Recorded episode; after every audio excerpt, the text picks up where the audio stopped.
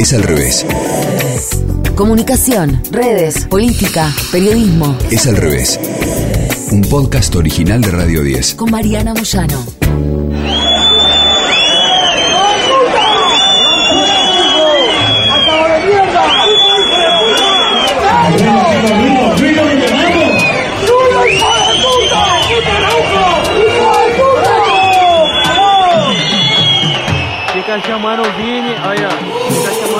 El video que subió Vinicio Junior es demoledor.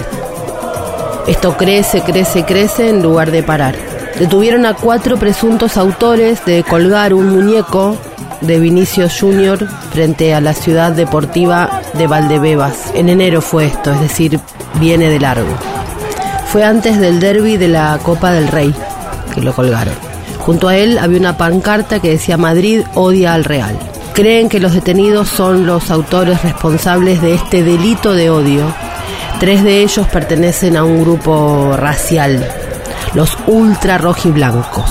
Parece ser que no es la primera, pero parece ser que lo de Vinicio Junior es lo más visible, lo que más usan para hacerse ver ellos también. Fue la Policía Nacional de España que detuvo en Valencia a tres personas, tres varones de entre 18 y 21 años, y parece ser que estaban relacionados con los insultos racistas que recibió el jugador brasileño de fútbol Vinicio Junior el domingo en esa ciudad.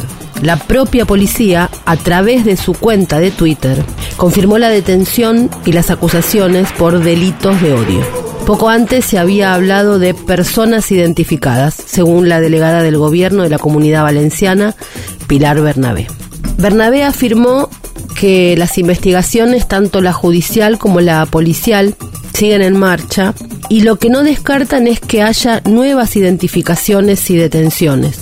Por eso están analizando las cámaras del estadio, las grabaciones de los medios de comunicación, las imágenes subidas a las redes sociales. Apenas tres horas antes la policía había informado que estaban identificadas las personas que habían cometido este delito.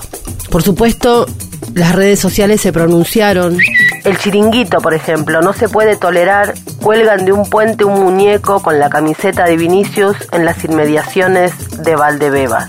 Esto no es fútbol. Sin embargo, ese programa había sido parte de uno de los que mintieron sobre cosas que supuestamente decía Vinicio Junior en el vestuario, en fin, el típico programa de chisme de fútbol ya los conocemos, conocemos lo que dijeron de Argentina, es decir, que pueden decir cualquier cosa, pero a veces no es humorístico y a veces deja de ser un chiste. Cuatro meses después del inicio de las investigaciones, porque esto empezó en enero, se produjeron estas primeras detenciones. Tres de los individuos son integrantes del Frente Atlético, según indica el periódico La Razón, y todos están acusados de delitos de odio, mientras que el supuesto cabecilla cuenta con antecedentes por un delito de lesiones. En Brasil, cuando todo esto escaló, el Cristo Redentor estuvo con las luces apagadas, en apoyo al jugador del Real Madrid, Vinicio Junior por los insultos racistas que recibió. El caso se hizo absolutamente viral. Discurso de odio y viralidad. El caso de Vinicio Junior. Sabemos que el fútbol es como una lengua originaria de las personas, como la música. Por sus poros se cuela hacia adentro y hacia afuera la cultura y la época. Este caso es algo mucho más grande que el insulto de un par desde una tribuna a un jugador. Esto sí es discurso de odio. Cuesta a veces decir discurso de odio porque se ha usado tanto para tanta cosa que no es discurso de odio, sino un insulto o una agresión suelta, que finalmente se ha vaciado de contenido, se ha banalizado el concepto de discurso de odio y cuando pasa nos parece que es algo más. Por eso, porque no es un caso más, es que los insultos racistas contra Vinicio Jr. se convirtieron en asunto de Estado en Brasil. Las agresiones en el estadio de Mestalla provocaron una ola de indignación porque no es la primera, sino que como contamos viene de largo. El propio presidente Lula da Silva empezó en su discurso de la cumbre del G7 en Japón hablando del jugador, es decir, hablando de fútbol, es decir, hablando de política. Pienso que es importante que la FIFA, la Liga Española y las ligas de otros países tomen medidas serias porque no podemos permitir que el fascismo y el racismo dominen dentro de los estadios de fútbol, dijo el presidente brasileño. El Ministerio de Igualdad Racial fue un paso incluso más allá e informó que notificará formalmente a la Liga, a la Federación Española y al gobierno español.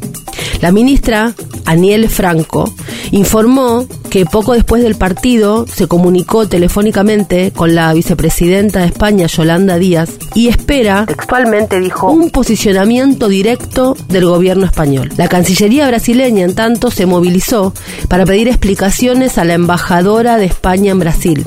Es decir, elevaron este tema al más alto nivel diplomático, porque consideran que la gravedad de los ataques es excesiva. Y Lula no es de los que andan en las minucias, en las pequeñas cuestiones. Es un líder que ha entendido la época y que no hay que elevar la voz por todo, pero sí cuando el caso excede. La número dos de Relaciones Exteriores, María Laura da Rocha, aseguró que más que la maldad de los aficionados que profirieron los insultos, lo que espanta es la persistencia de los delitos que se cometen contra el atleta brasileño. En un movimiento absolutamente excepcional, los ministerios de Exteriores, Derechos Humanos, Deporte e Igualdad Racial publicaron un comunicado conjunto donde lamentaron lo ocurrido, señalaron la pasividad de las autoridades españolas, teniendo en cuenta la gravedad de los hechos y otro inadmisible episodio en el partido del domingo. Dijeron textualmente. El gobierno brasileño lamenta profundamente que hasta el momento no se hayan tomado medidas efectivas para prevenir y evitar la repetición de estos actos de racismo. Es al revés.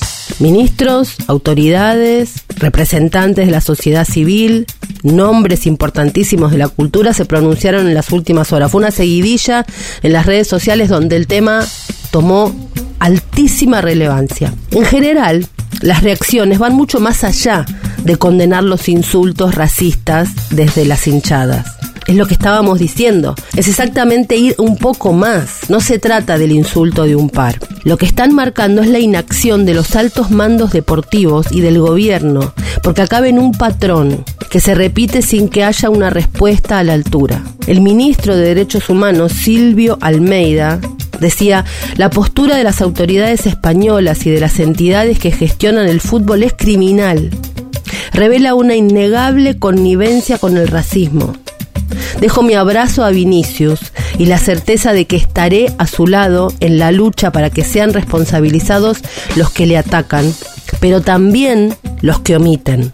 Una indignación particular provocó la reacción del presidente de la liga, Javier Tebas, que lo que hizo fue reprocharle al propio Vinicius de desentenderse cuando la organización quería darle explicaciones a él. Vete a la mierda, hijo de puta. ¿Quieres culpar a la víctima, imbécil? Le escribía en Twitter el alcalde de Río de Janeiro, Eduardo Páez. El historial de la liga no es bueno, es bastante racista. Ayer mismo, el propio presidente quiso culpar a Vini por haber vivido ese racismo. Estamos aquí para enfrentarnos a esto juntos, con mucha seriedad y ahínco, dijo la ministra de Igualdad Racial. En las redes sociales incluso circulan algunas tapas de algunos diarios deportivos españoles donde le bajan el precio a las agresiones. Incluso acusan al delantero de sobreactuar, algo que reconocen los medios españoles es que los ataques racistas están dominando los informativos y los corrillos como nunca antes, pese a que no es la primera vez, como se sabe, que Vinicius Jr. sufre insultos racistas en España. Parece ser que el muñeco, con la camiseta del jugador, ese que apareció colgado en el puente por el que detuvieron a estas personas, se pasó de castaño oscuro. No es nuevo en Brasil tomar nota de esta preocupación pero ya ahora se está entrando en algo que roza un conflicto diplomático. El daño a la imagen de España en Brasil es notable, reconoce el diario El País, como ejemplifica la reacción del músico y compositor Gilberto Gil, que destacaba las frecuentes manifestaciones de racismo que Vinicius Jr. viene sufriendo en todo el país, y no solamente en Valencia. El artista dijo, hay una tendencia preocupante que me gustaría que la historia contradijese. Me gustaría que el pueblo español mostrase acogida y respeto a todas las razas, a todos los jugadores que vienen de todos los lugares del mundo. Las repetidas agresiones llegaron a la mesa del Ministerio de Igualdad Racial hace ya rato.